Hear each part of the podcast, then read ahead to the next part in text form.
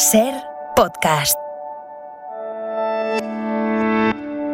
Soy Nieves con Costrina y estás escuchando Acontece que no es poco, un podcast donde no te contamos nada nuevo, pero te lo contamos de otra manera.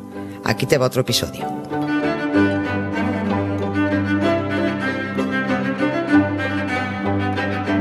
Hola Nieves, buenas tardes. Buenas tardes, Carla, ¿qué tal? Si solo pudieras ver una película este año, ¿cuál sería? Ah, yo, sí, Ah, Ciudadano ah, Kane. Ciudadano Kane.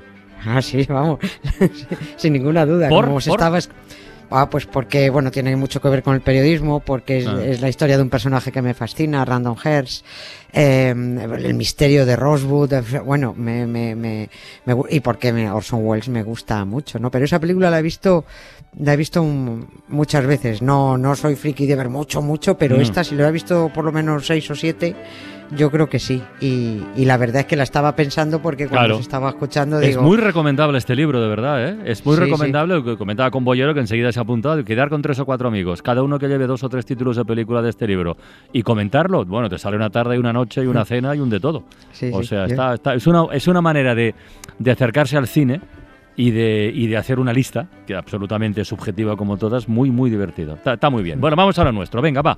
Eh, oye, Nieves, igual hace... Joder, ya no hace por ti. Igual hace demasiado tiempo que no te acuerdas del Mastuerzo, de Fernando VII. Pues fíjate Bueno, que es que a veces no, me, me- preocupa ser pesada. no ¿no? te Pero- acuerdas de él o de sus muertos, por la cantidad de animaladas de que, padre, llegó a hacer, ¿no? Bueno, pero hoy, aunque sea de refilón, Nieves lo va a recuperar. Hoy hablamos, en este acontece que no es poco, hoy hablamos de Florida, de la Florida, y de cómo los Yankees nos la birlaron. Sí, y además, eh, si recuerdas que seguro hace un, hace un mes más o menos estuvimos hablando de la fiebre del Sí, oro sí, sí. y de cómo los yanquis empezaron inde- independizándose con 13 colonias birrias en esa franjita ahí, Warripage, que hay pegada al Atlántico, y a partir de ahí, a base de comprar unos territorios o de invadir y Mm. robar otros, fueron conquistando hacia el oeste hasta quedarse con todo lo que ahora es Estados Unidos, ¿no? Y mencionamos de pasada que a nosotros la, la Florida nos la compraron. Que es mentira porque en realidad nos la birlaron. ¿no? Mm. También te digo que ese territorio tendría que haberlo defendido el Mastuerzo Ahí vamos. Que, tenía, que teníamos por Ahí ley. vamos. Pues era imposible, ¿no? Eso sería como esperar que Froilán hubiera probado la ESO sin enchufe. Es imposible. Por favor. O que cerrara un after bebiendo agua, yo qué sé, ¿no? Es que la genética no perdona y lo que Natura no da, Salamanca no presta. Desde el mismo momento en que las 13 colonias birrias estas consiguieron Mm. su independencia de Inglaterra, echaron el ojo a los territorios españoles, se pusieron en modo depredador y ahí, bueno, pues nos fueron comiendo terreno, ¿no?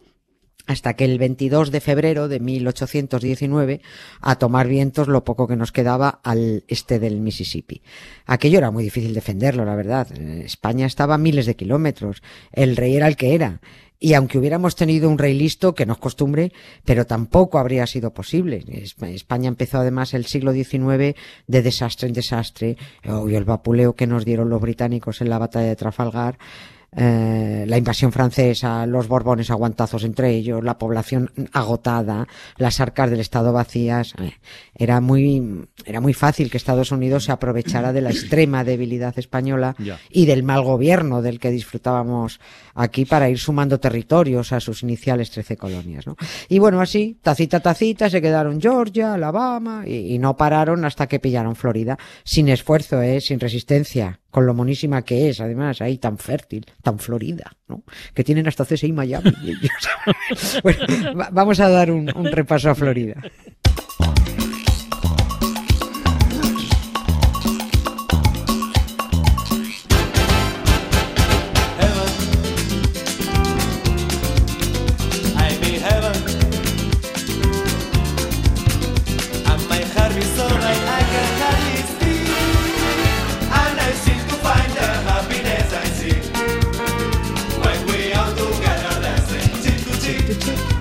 A ver, por hacer memoria, Nieves, ¿desde cuándo teníamos Florida o la Florida? ¿Desde, desde los primeros tiempos de la, de, de la conquista o no? Prácticamente, Sí. desde 1513, Ah, entonces desde, sí, el, sí, sí. desde el principio, eh, que siempre, habla, siempre que hablamos de la conquista parece que nos remitimos a América del Sur, a México como mucho, ¿no? Pero no, vamos, por América del Norte no paraban de llegar conquistadores a pillar parcela, ¿no? Uno de ellos fue el vallisoletano Juan Ponce de León, que dices tú, ¿pero qué hace un tío de Valladolid? Por aquellos lares, ¿no? Bueno, por lo que hacían todos, buscar riqueza, mm, poder, territorios con los que quedarse y conseguir mando en plaza con permiso real. Yo entiendo que las cosas eran así, hombre, por supuesto, ¿no? Pero te pones en plan presentista y piensas, a ver, llega un tío de Valladolid a Florida, donde viven unos señores en taparrabos desde hace siglos, y les dice, mira, oye, que me quedo con esto porque me ha dado permiso mi rey, que está a 7.000 kilómetros de aquí. Y claro, los nativos te corren a flechazos, ¿no? No se van a estar quietos. Eh, Ponce de León merodeaba por aquella zona, por Cuba, por Puerto Rico, por la isla de la, de la Española, y supo que un poquito más al norte eh, había territorios muy chulos. Tiró para allá, ¿no? Desembarcó en abril, en plena Semana Santa, en una costa inexplorada. El hombre se subió a un, a montez- eh, a un Montecito, monte- montecito, a un monte- un montecito. Es que era una lomita, era una, una Una birria. ¿no? Sí, sí, sí. Pues bueno, se subió ahí, miró, vio que todo estaba muy verde y dijo, mira, si ya es primavera en el corte inglés, estamos en Pascua y todo está florido, pues ¿cómo llamamos a esto? Pues Pascua Florida. Bueno, y así se quedó. Así de tontamente se bautizan las cosas, ¿no? Pero como era muy largo lo de Pascua Florida, pues lo dejaron al final en la Florida que los españoles eran mucho de poner nombres larguísimos a los sitios y luego había que acortarlos todos, ¿no? Solo hay que fijarse en lo que ha quedado aquel lugar que fue fundado como pueblo de Nuestra Señora, la Reina de los Ángeles sobre el río de la Porciúncula. ¿Qué es ahora? Los Ángeles. Los Ángeles. Oye, y desde, desde Ponce de León y el Montículo hasta que Estados Unidos se quedó con Florida, o sea, son tres siglos, ¿no? Hasta llegar a 1819. Sí, sí. ¿Y siempre en ese tiempo fue española? Sí, pero mucha gente dando la brasa para quedársela, franceses, ingleses. Oh, y el pirata Francis Drake, este estuvo muy pesado, muy pesado, dando la chapa, como hablabas con Mara. Venga ahí, sí. Porque Florida era estratégica para el control del comercio en el Mar Caribe, ¿no? Era un, era esa península que, que sale, le sale ahí a, a Estados Unidos. Eso era muy goloso, ¿no? Pero lo que más, eh, los que más caña dieron a los españoles al principio fueron los propios nativos, que eh, tenían muy mala leche, porque no hacían más que desembarcar blancos barbudos por allí, ¿no? El propio Ponce de León acabó llevándose un flechazo envenenado y, va, y cascó, ¿no? Pero siguieron llegando conquistadores porque era una zona que no se podía perder, ¿no? Había que asentarse y había que seguir fundando, fundando pueblos, ¿no? Llegó luego la expedición de Pánfilo de Narváez, llamarse Pánfilo también, de verdad. Se la, se la fulminaron prácticamente entera esta expedición. Entre enfermedades y ataques cayeron 250 hombres también. Llegaban luego otras expediciones, y esto es muy gracioso porque se encontraban algún superviviente perdido y asilvestrado totalmente, de, algún superviviente, ¿no? Mm. Hubo otro conquistador, Hernando de Soto, este era de Badajoz, que cuando llegó a, a- a Pascua, Florida, se encontró con un tipo muy tatuado que llevaba una falda de hierba, un taparrabos debajo, y que les dijo el tío, ¿qué pasa, mi arma? y era un sevillano. Es sevillano. un sevillano bueno. superviviente de la expedición de, del Pánfilo, de Pánfilo de Narváez. Narváez, ¿no? Sí. Le- hombre, les vino bien el, el mi arma, ¿no? Porque le- les hizo de traductor y de guía turístico por la zona.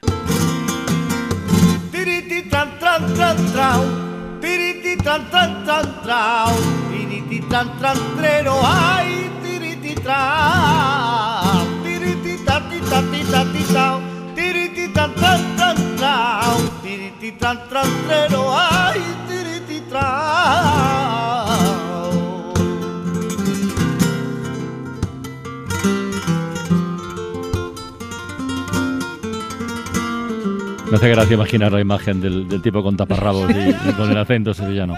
Eh, oye, volvamos al principio. Tanta lucha por la conquista que estás comentando y tal. Y al final la Florida hubo que entregarla sin batallar. Se- Sí, que no casi como, no diga regalarla, pero casi. Sí, es que no se podía hacer, no se podía Ya, hacer otra ya, cosa. ya.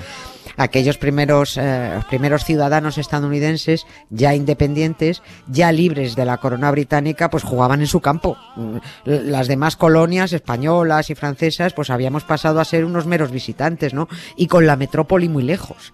Y los propios nativos, los que llevaban siglos empadronados, también pasaron a ser visitantes, aunque ellos fueran los propietarios de facto, ¿no? Mm. El conde de Aranda, que era uno de los hombres fuertes de Carlos III, y ya estamos al final del siglo XVIII, se lo advirtió al rey. Le dijo, ojito con, hizo una definición fantástica, le A dijo, ojito con estos nuevos ciudadanos que nos la juegan. Este país que ha nacido como un pigmeo llegará a ser un coloso que enseguida se olvidará de los beneficios recibidos de la España aliada. Pues mira, ¿Eh? acertaron. Sí, sí, sí, de, de pigmeo y goloso lo, lo clavó.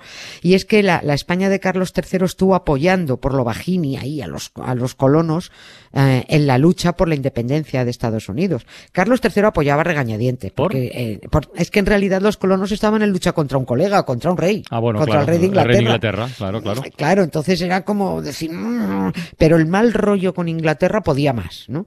Pero en cuanto se materializó la independencia, eh, los nuevos ciudadanos, ya estadounidenses, que además no querían oír hablar de reyes, tuvieron clarísimo que Mm. todos eran republicanos desde el principio, pues ya ahí empezaron a sumar territorios, ¿no?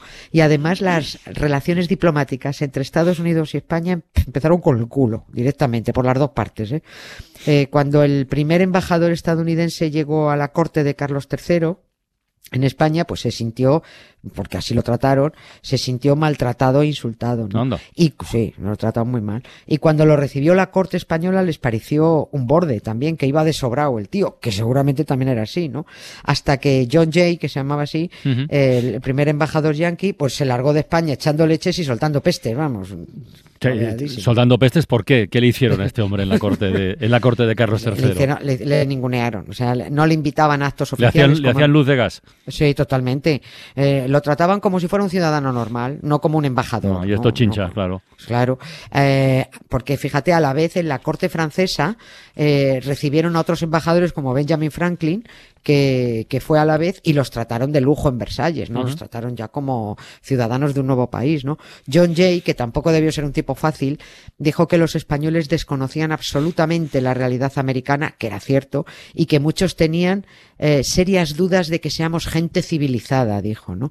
Le, le ofendió mucho el sentimiento además antiprotestante que se encontró en la corte española, porque además se creían que en las trece colonias el catolicismo estaba perseguido. Pero Decían, no- "Pero no- bueno, no esto- era así, ¿no? Que va, es una mentira. Ah, vale. Pero bueno, pues en España efectivamente se desconocía totalmente la realidad americana, ¿no?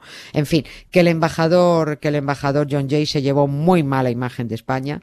Encima era republicano hasta la médula y rechazaba nuestra monarquía absolutista, lo que contribuyó a que tuvieran Mm. cero cariño hacia España. No, no, no llevó buena imagen. Así que con este pozo de malas relaciones, Estados Unidos pues no reparó en gastos para quitarnos la Florida. Despreciaban a los monarcas españoles, y que no, eh, los españoles les parecían unos católicos intolerantes, Mm. iban a andar negociando ahí con la Florida a ver cómo hacemos esto. Bueno, pues no. El 22 de febrero de 1819, España y Estados Unidos firmaron el, el tratado, se llama oficialmente Adams-Onís. por el ¿Adams nombre- Onís? Sí, Adams por el embajador Ah. estadounidense, Onís por el, por el español. Los firmantes, ¿no? Sí, los firmantes, sí. O Tratado de las Floridas. Pero bueno, da igual. En plural, llamen. las Sí, Floridas. Las Floridas lo llamaban. El caso es que les tuvimos que dar todo lo que tuviéramos al este del Mississippi. ¿Y qué sacamos a cambio de ese tratado? Bueno, pues se supone que nos dejarían tranquilitos los eh, territorios del oeste, pues California, Nevada, Nuevo México, Utah, Wyoming, todo eso era nuestro, ¿no? Pero dijeron, bueno, esto no lo dejéis quieto, ¿vale? Sí, sí, sí, no nos hacemos nada, no os preocupéis, ¿no? También nos iban a pagar 5 millones de pesos, pero se sacaron de la manga que los españoles habían dañado no sé cuántos intereses particulares de los estadounidenses y que ese dinero se iba a destinar a indemnizar a los damnificados. Bueno. Morro, no sé. Vamos, que nos comimos un torrao con, eh, con la Florida, ¿no? Y otro, otro día, ¿Qué? otro día vamos a contar, si nos, si nos cuadra, que yo creo que sí, por qué en Miami hay un monasterio medieval español del siglo XII si la Florida se conquistó en el siglo XVI. A ver, a ver, espérate, repite esto. ¿Un monasterio? Español del siglo XII Sí. si la Florida se conquistó en el siglo XVI. Pues esto tiene que ver con lo que me has preguntado al principio. Con Ciudadano Kane Ah, y el señor Random Hearst. Pues mira, de- cuando cuelgue contigo me pongo a hacerlo. Bienvenidos a la nave del misterio.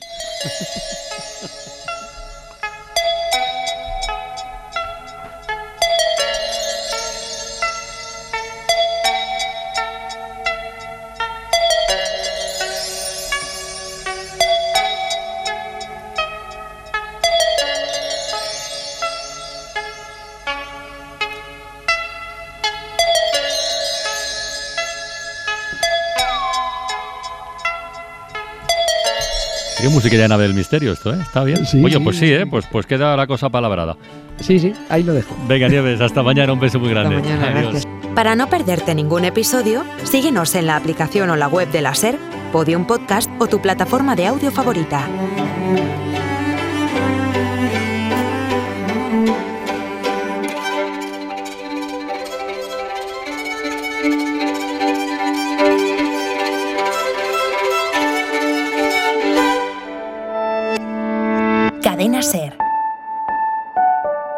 La radio.